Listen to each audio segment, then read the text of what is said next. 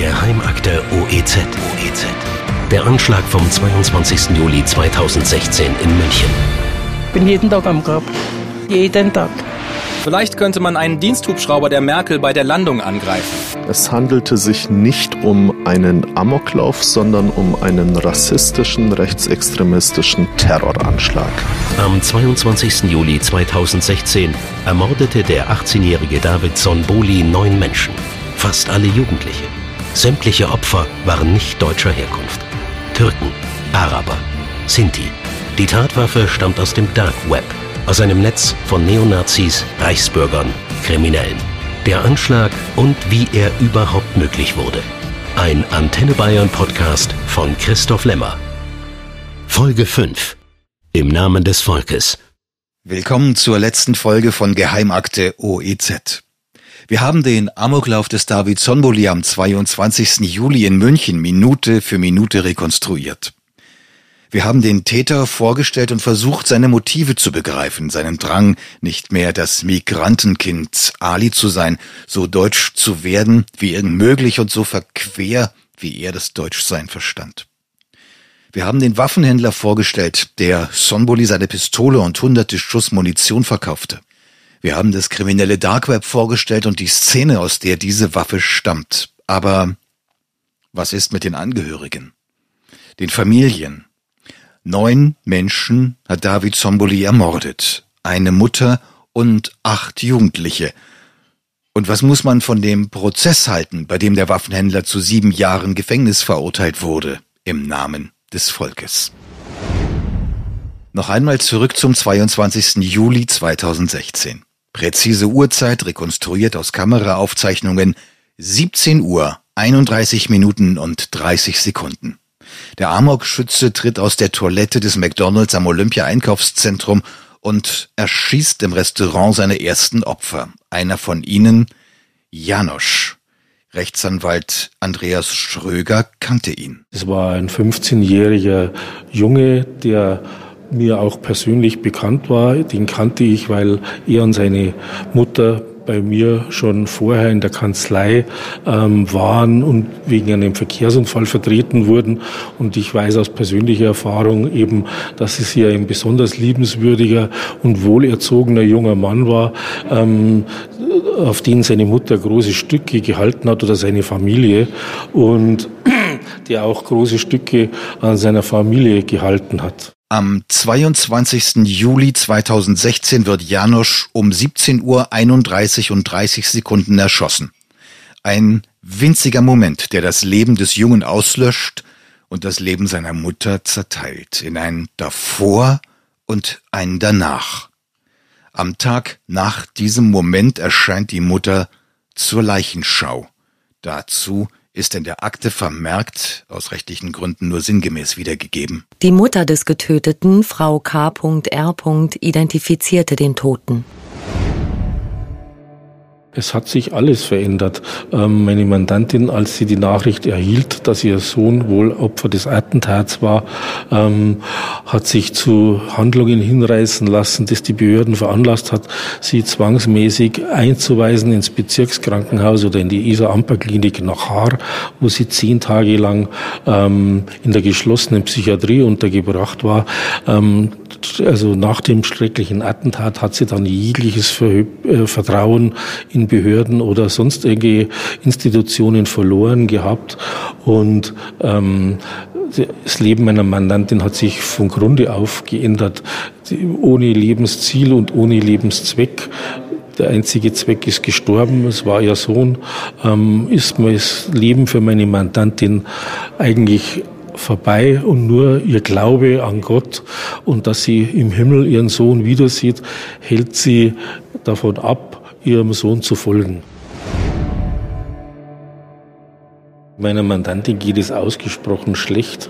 Die hat die ganze Angelegenheit nicht im Ansatz irgendwie verbinden können, ähm, kann nur ähm, unter, dem, unter der Einnahme von verschiedensten ganz starken Schlaf- und was weiß ich, sonstigen Medikamenten äh, den Tag einigermaßen bewältigen. Sie ist auch so depressiv, dass sie morgens auch das Bett ohne Medikamentenaufnahme gar nicht verlassen kann. Ähm, sie traut sich nicht mehr auf die Straße, geschweige denn in die Nähe vom Olympia-Einkaufszentrum oder in, sie musste ja auch ihre Wohnung aufgeben, hat ihre Arbeit verloren, ist auch nicht arbeitsfähig fähig und auf Unterstützung angewiesen.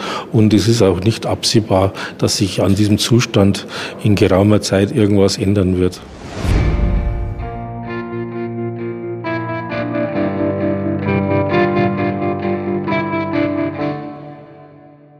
Als Janos schon nicht mehr am Leben ist, schießt David Zonboli vor dem OEZ weitere Menschen nieder. Es ist 18 Uhr. Einer von ihnen ist Giuliano, 19 Jahre alt, aus dem Obduktionsbericht wieder sinngemäß wiedergegeben. Giuliano Josef Kollmann wurde von fünf Kugeln getroffen. Es handelt sich in allen Fällen um Durchschüsse, und zwar des Brustkorbs, der Schulter und an einem Oberschenkel. Er hatte seinen Ausweis bei sich und konnte so identifiziert werden. Als Dreijähriger kam Giuliano zu seiner Oma, Gisela Kollmann. Der Giuliano hat bei mir teilweise gelebt. Hm? War voll bei mir, weil seine Eltern waren getrennt und seine Mutter und sein Vater sind arbeiten gegangen. Bis, bis zu dem Tag, an dem er gestorben ist. Ich treffe Giulianos Oma in einem Café. Giuliano war ein aufgeschlossenes Kind. Giuliano hat viel Kontakt mit seinem Vater gehabt ne, und mit seinem Bruder und dann auch, wie es mal erlaubt war mit seiner Mutter, wenn sie nicht gearbeitet hat. Aber so war mein Giuliano ein aufgeschlossenes Kind. Er ist dann bei uns da in die Schule gegangen, also im Hasenbergel in der Eduard Spranger. Und da ist er gegangen bis zur 9. Klasse, hat dann eine Lehre angefangen als Buchbinder. Bis zum Schluss. Habe viele Freunde gehabt. Im großen Teil hat er äh, türkische und er hat noch einen deutschen Freund gehabt. Giuliano war ein Mensch, der wollte nicht streiten. Er hat immer alles schön geredet. Also er war pflegeleicht. Giuliano war sehr begeisterter Fußballspieler. Hat er zwei Jahre bei 60 gespielt, bei 1860. Da war er acht Jahre alt. Also und war immer dann im Fußballverein. Giuliano war ein aufgeschlossenes Kind. Dann der 22. Juli 2016. Gisela Kollmann erinnert sich, wie der Abend beginnt. Mein älterer Enkelsohn hat angerufen und hat gesagt, wo der Giuliano ist. Im Einkaufszentrum ist eine Schießerei. Und auf das hin sind wir dann raus. Mein Sohn hat es dann der ist dann sofort losgefahren, ist aber nicht mehr hingekommen. Also war schon alles dicht. Stundenlang erfahren die Kollmanns dann nichts. Giuliano taucht nicht auf. Es gibt kein Lebenszeichen. Es gibt keine Nachricht. Bei meinem Treffen mit Giulianos Oma in dem Café kommt dann auch sein Vater dazu. Er erzählt. Wir waren dann in die Krankenhäuser, dann waren wir im Bogenhausener Krankenhaus, dann sind wir ins, auf die Polizei gefahren in der Türkenstraße.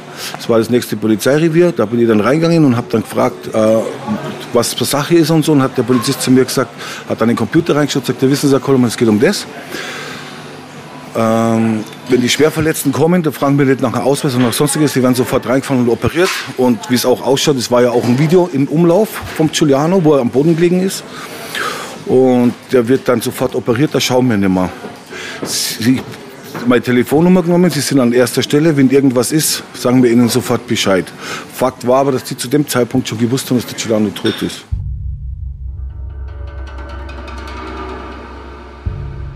Dann, noch mitten in der Nacht, die traurige Gewissheit. Viertel nach zwei, halb drei habe ich dann einen Anruf gekriegt, dass jetzt die Grippe vorbeikommt. Und das ist halt so. Das Ja, die Polizei ist in die Wohnung gekommen. Haben, erstmal haben sie angerufen, habe ich gesagt, Sie, mein Sohn ist tot. Ja, wir kommen jetzt vorbei. Ich sage, ihr braucht ja vorbeikommen, weil wenn das so ist, dann ist es so. Und Ding, nein, wir kommen. Dann sind sie reinkommen in die Wohnung, waren sehr unhöflich, ja. Er ist bei dem Attentat, genau, er ist bei dem Attentat und haben sofort Fragen gestellt. Dann haben wir gesagt, okay, gut, wir wissen es Bescheid, sie sollen jetzt die Wohnung verlassen, weil sie haben halt meinen Sohn nicht beschützen können. Und dann brauchen sie jetzt auch keine Fragen nicht stellen. Wir wollen jetzt einfach Ruhe haben, sie sollen jetzt gehen. Na, na.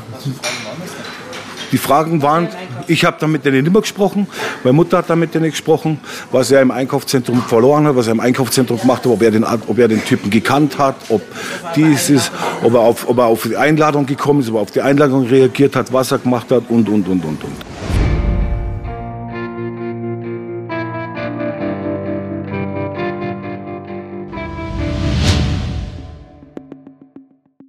Es dauert dann mehr als ein Jahr, bis alle Ermittlungen abgeschlossen sind, die Staatsanwaltschaft die Anklageschrift fertig hat und der Prozess beginnt. Den Mörder David Zonbuli kann die Justiz nicht mehr zur Verantwortung ziehen, der hat sich ja selber das Leben genommen.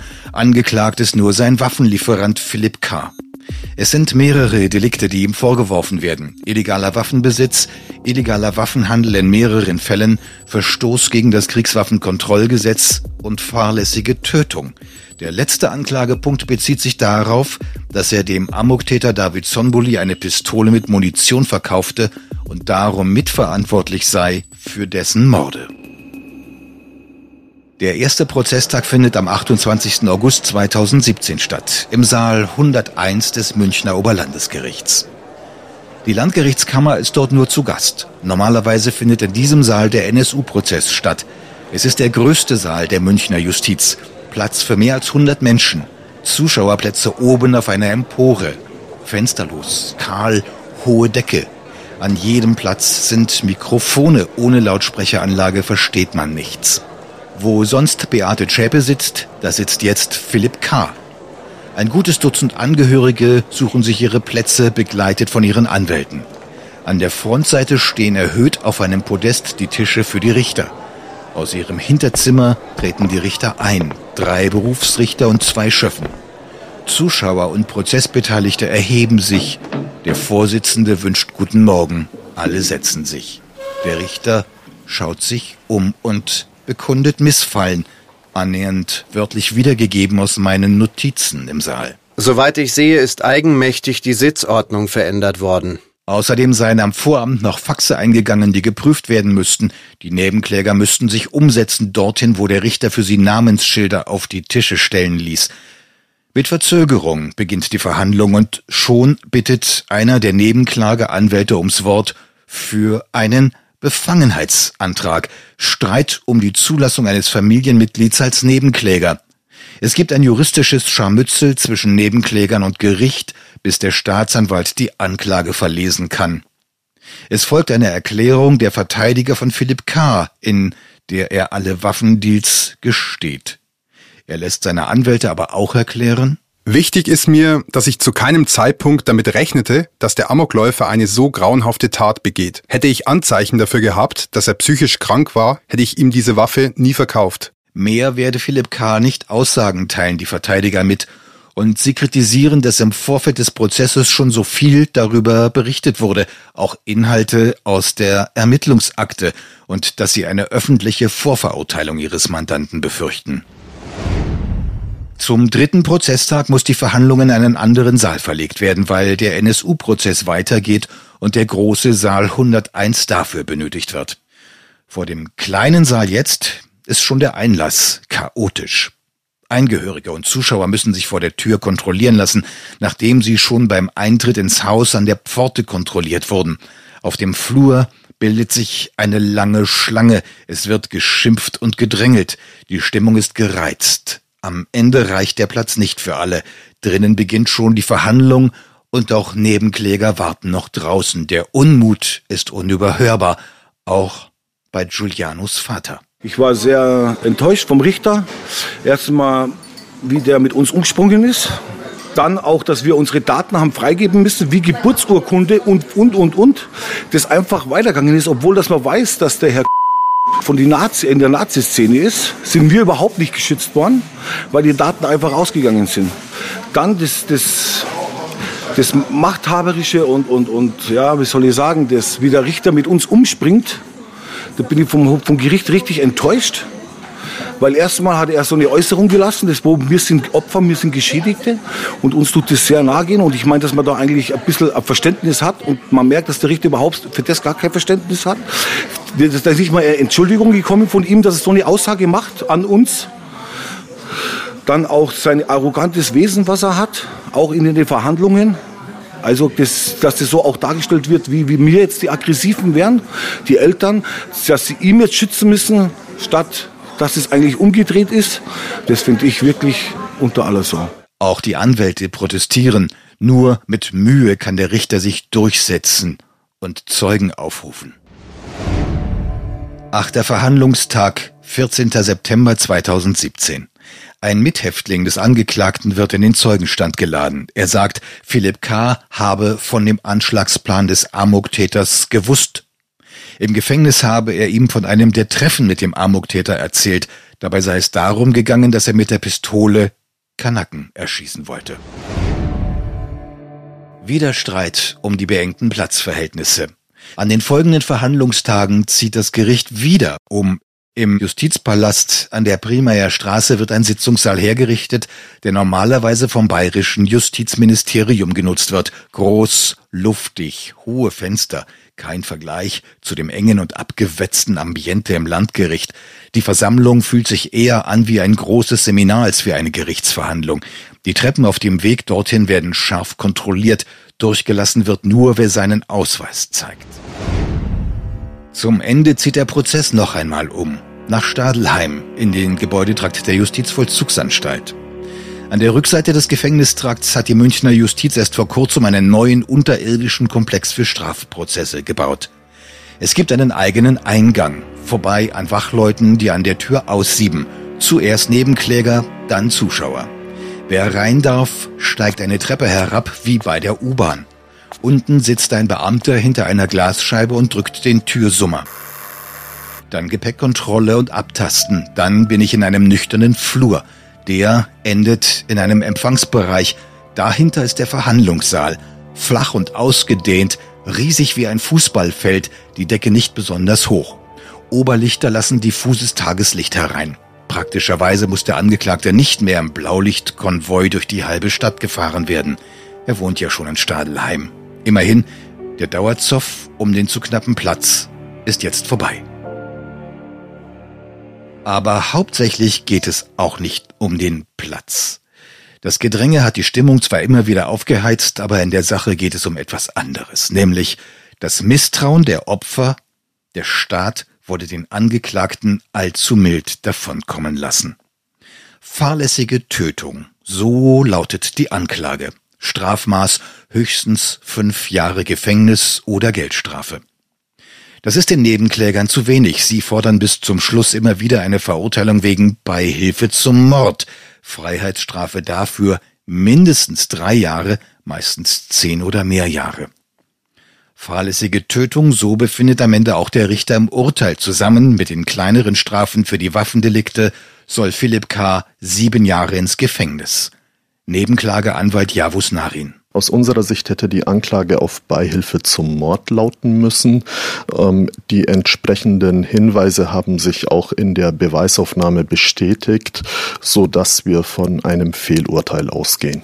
Und auch Anwalt Schröger, der die Mutter des toten Janosch vertritt, ein früherer Polizeibeamter, der dann Anwalt wurde, ein eher stiller und besonnener Mann, wundert sich. Also mein Resümee ist dahingehend, dass es unabhängig davon, wie man verschiedene Zeugenaussagen im Prozess bewertet, es genügend Hinweise geben würde, um zumindest ähm, hier zu dem Ergebnis zu kommen, dass der Verkäufer der Waffe, der hier vor Gericht steht, ähm, schon billig in den Kauf genommen hat, dass mit seiner Waffe Menschen getötet werden.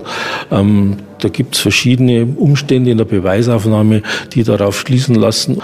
Aber man muss schon dazu sagen, ähm, dass das vielleicht auch Aufgabe der Staatsanwaltschaft gewesen wäre, weil ich das aus früheren Verfahren kenne oder aus anderen Verfahren, dass natürlich die Staatsanwaltschaft immer schon mit einer Maximalforderung in den Prozess eintritt und dann gegebenenfalls Abstriche macht.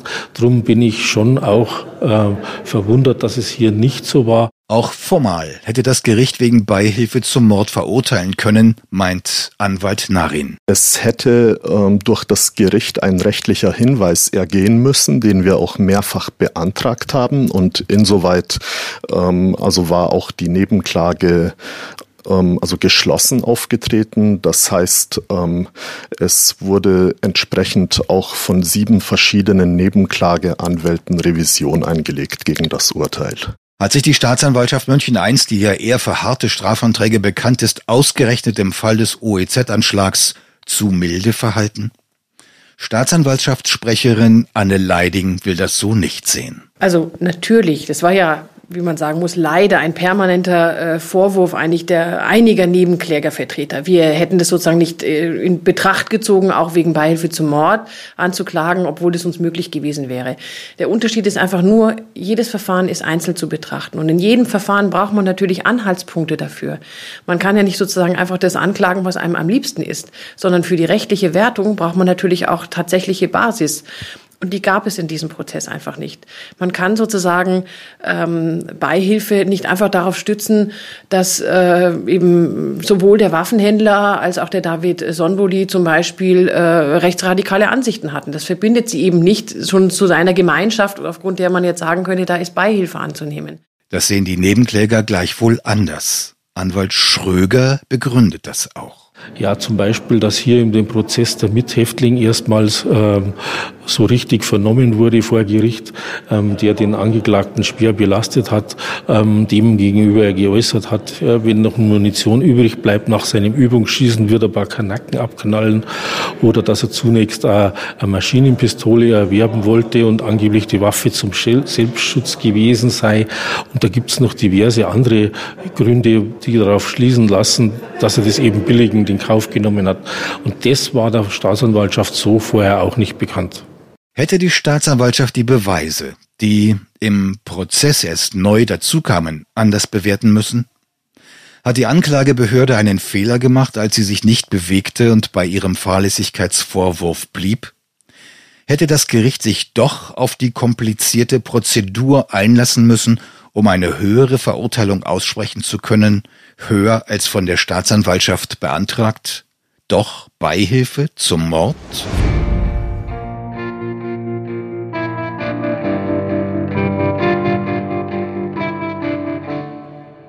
Auf der anderen Seite steht die Verteidigung des Waffenhändlers, die schon die Anklage wegen Fahrlässigkeit für übertrieben hält. Philipp Kahrs Verteidiger David Mühlberger. Es ist so, dass dieser Fall, wie er hier stattgefunden hat, der erste in dieser Ausprägung ist, der in der Bundesrepublik Deutschland je stattgefunden hat. Also es gibt hierzu momentan noch keine eindeutige Rechtsprechung. Jetzt ist es so, dass es, dass es da verschiedene Meinungen gibt. Ich vertrete jedenfalls die Auffassung, dass wenn in ein Fahrlässigkeitsdelikt ein Dritter dazwischen tritt und einen vorsätzlichen Mord begeht, dass das nicht im Rahmen der Fahrlässigkeit dem anderen zugerechnet werden kann. Ich kann es vielleicht am einfachsten mit einem Beispiel erklären. Wenn jetzt der A dem B eine Waffe verkauft und es passiert nichts, dann hat wird er äh, verurteilt werden ähm, wegen, wegen Verstoßes gegen das Waffengesetz. Wenn jetzt dieser B, der die Waffe erhalten hat, nach drei oder vier Jahren seinen Ehepartner erschießt, dann würde das die fahrlässige Tötung für den A bedeuten. Und das kann natürlich denklogischerweise, macht es überhaupt keinen Sinn. Der Amoklauf vom Olympia-Einkaufszentrum mit neun Toten, am Ende also ohne wirkliche juristische Konsequenz. Ein paar Monate womöglich zur Bewährung wegen illegalen Waffenhandels, dieser Streit, Beihilfe oder Fahrlässigkeit oder nichts davon, vergiftet den gesamten Prozess vom ersten Tag an. Immer wieder melden sich Angehörige zu Wort. Es gibt Zwischenrufe. Ich will, dass du für immer sitzt oder ich werde dich selber umbringen mit meinen eigenen Händen, immer gemünzt auf den Angeklagten. Dazu Rufe oder Applaus von der Zuschauerbank. Mehrmals verhängt der Richter Ordnungsstrafen. Bis zum Schluss bleibt die Stimmung so. Verteidiger Mühlberger. In diesem Ausmaß habe ich das vorher nicht erlebt. Auch der Vorsitzende Richter Zimmer, der wirklich oft angeführt hat, dass er seit, ich meine, 33 oder seit 34 Jahren Richter am Landgericht ist, ähm, hat sowas noch nie erlebt. Das ist, hat sicherlich eine ganz spezielle Eigendynamik angenommen, die, die höchst selten ist. Bedrohungen, Beleidigungen und so weiter, das war, war an der Tagesordnung. Es war an der Tagesordnung. Ähm, mein Mandant wurde ständig bedroht, ständig beleidigt ähm, und wir haben davon nichts zur Anzeige gebracht. Manchmal genügt nur eine Kleinigkeit, um sofort wieder eine Auseinandersetzung zu entfachen. Beispiel. Anwalt Narin teilt dem Richter mit, ein weiteres Opfer habe sich bei ihm gemeldet und möchte sich als Nebenkläger dem Verfahren anschließen. Der Richter verlangt schriftliche Unterlagen, die die Verwandtschaft des Nebenklägers mit dem Opfer beweisen. Narin geht zum Richtertisch und legt Papiere vor. Der Richter blättert darin und beginnt, persönliche Daten des Nebenklägers in der öffentlichen Sitzung vorzulesen.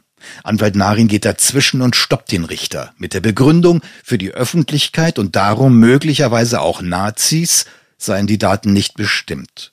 Dabei dreht er sich rechts herum, wobei sein Blick zuerst die Verteidigerbank streift und sich dann auf die Zuschauer hinten im Saal richtet. Anwalt Mühlberger fühlt sich vom Vorwurf Nazi angesprochen und droht seinem Nebenklagekollegen mit Anzeige und äußert sich uns gegenüber später so. Ich bin durchaus auch beleidigt worden in diesem Prozess. Allerdings ist es ein laufendes Verfahren, wozu ich mich jetzt hier nicht öffentlich äußern möchte. Narin dazu? Daraufhin fühlte sich offenbar ähm, der Verteidiger Herr Mühlberger persönlich angesprochen, was mir nicht erklärlich ist.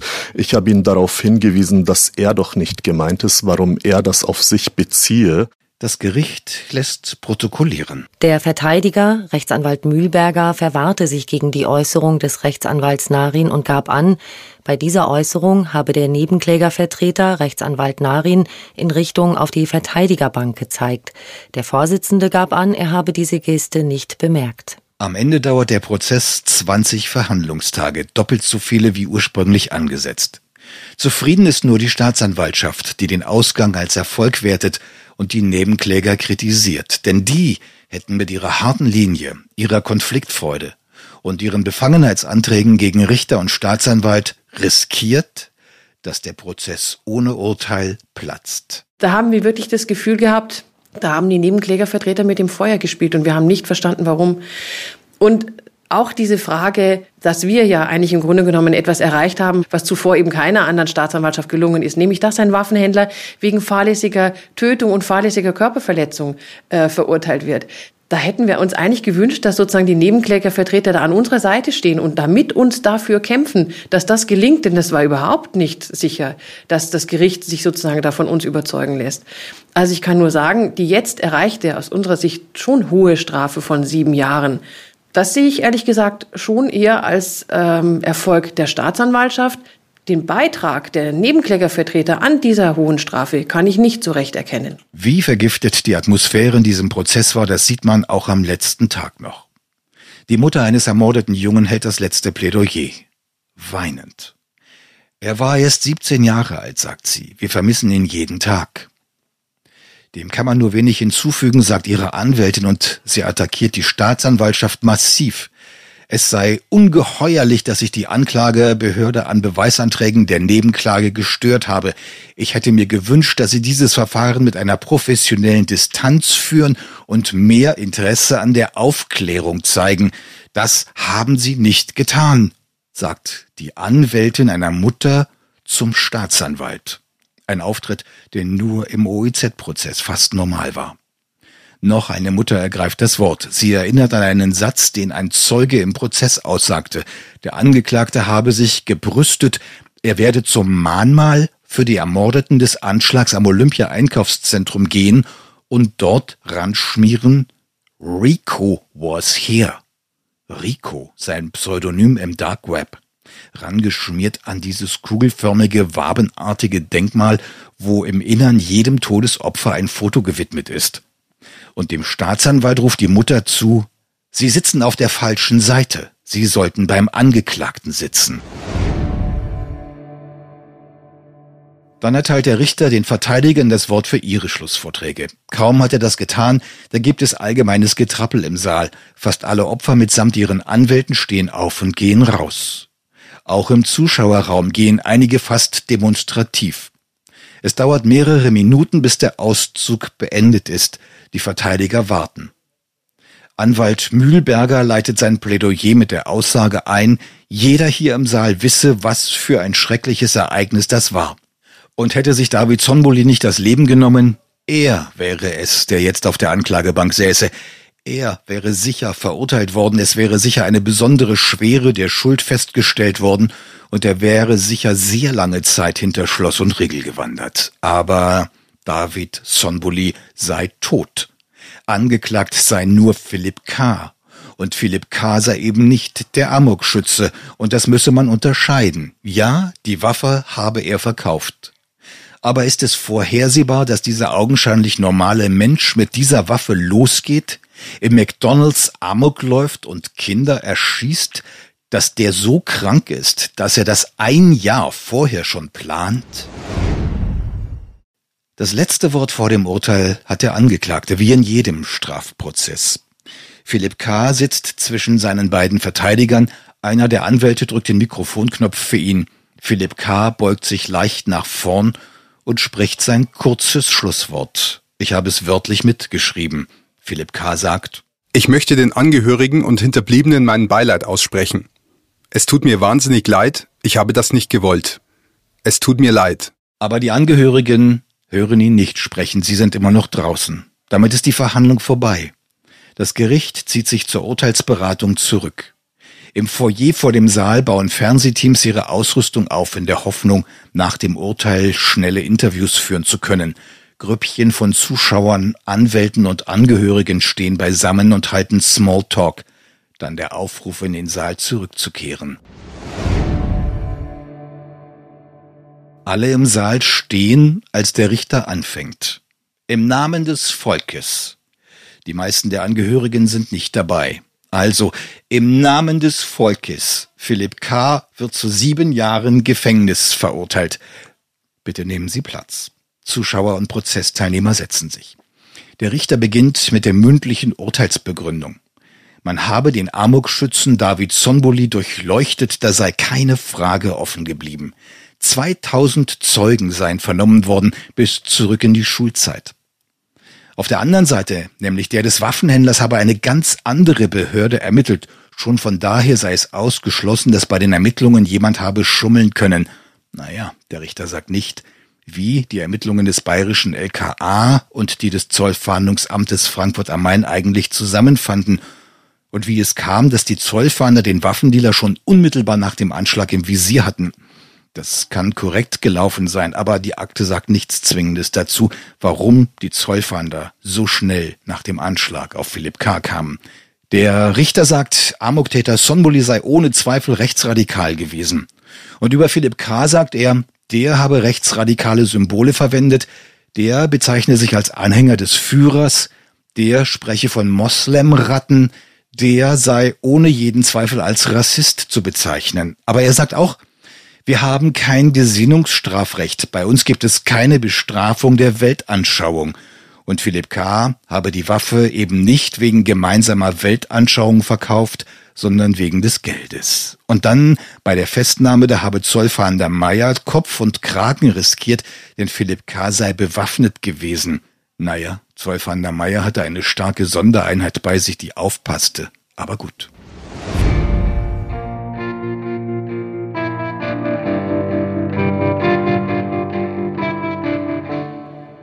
Ausgestanden ist der Fall nach wie vor nicht, auch nicht nach dem Urteil. Verteidiger und Nebenkläger haben Revision eingelegt. Die einen, weil sie den Vorwurf der fahrlässigen Tötung für zu hart halten. Die anderen, weil sie ihn für zu schwach halten. Weitere Ermittlungen und wohl auch Prozesse werden folgen, als da wären. Verfahren der Staatsanwaltschaft München gegen UWF, den Mann aus dem Dark Web Forum, der die Anschlagspläne gegen die Bundeskanzlerin schmiedete, wegen Falschaussage, denn auch er war ja Zeuge im OEZ-Prozess und belastete den Angeklagten als Mitwisser. Noch ausstehend aber zu erwarten, Eine Anzeige von Philipp K. gegen Uwe F. wegen versuchter Freiheitsberaubung.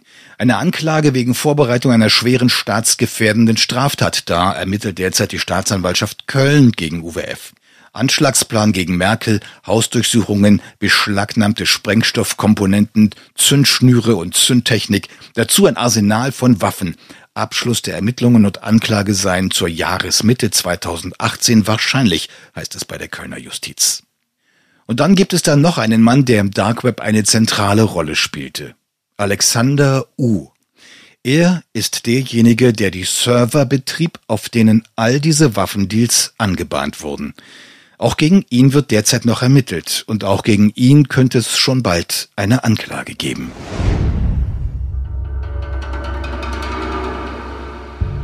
Für die Opfer und Hinterbliebenen ändert all das nichts.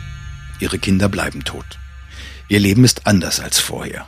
Gisela Kollmann sagt, ich fahre nicht mehr ins Einkaufszentrum. Das Einkaufszentrum hat sich seit der Zeit das mit dem aber für mich erledigt. Und da wohnen die meisten drin. Und ich kann da nicht hin.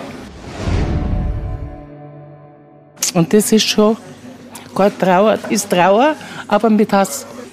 Es schlägt sich schon in Hass um. Kann nichts dafür.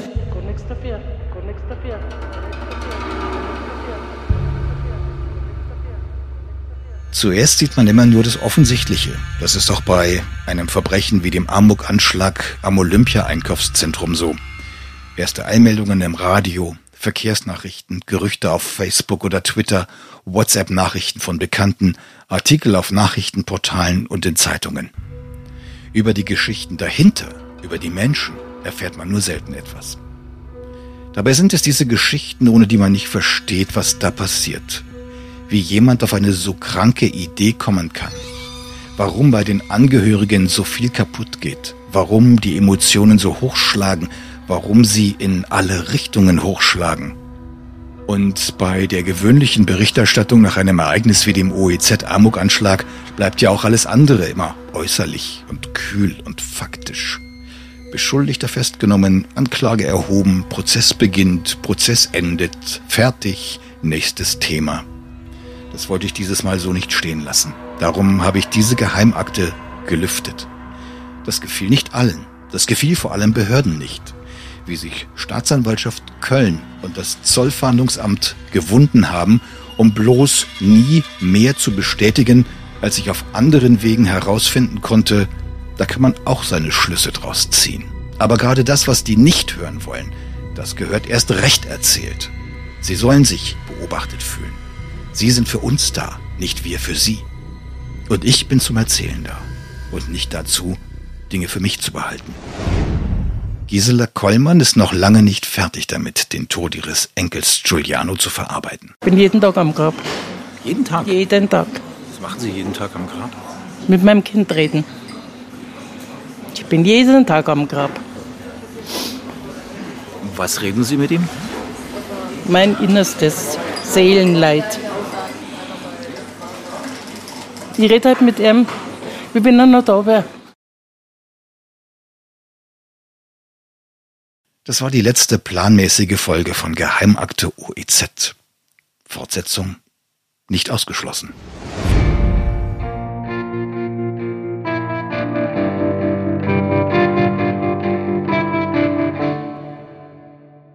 Zum Schluss danke an alle Kollegen, ohne die dieser Podcast nicht möglich wäre. Redaktion Ralf Zinno. Produktion Tobias Wessely, Leopold Heilmann und Stefan Schöpf. Konzeption Claudia Germann und Ruben Schulze-Fröhlich. Rechtsberatung Holger Weimann.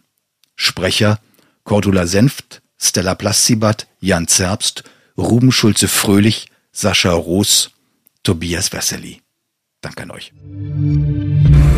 Das war Geheimakte OEZ. OEZ. Der Anschlag vom 22. Juli 2016 in München. Ich bin jeden Tag am Grab. Jeden Tag. Vielleicht könnte man einen Diensthubschrauber der Merkel bei der Landung angreifen. Es handelte sich nicht um einen Amoklauf, sondern um einen rassistischen, rechtsextremistischen Terroranschlag. Ein Podcast von Antenne Bayern.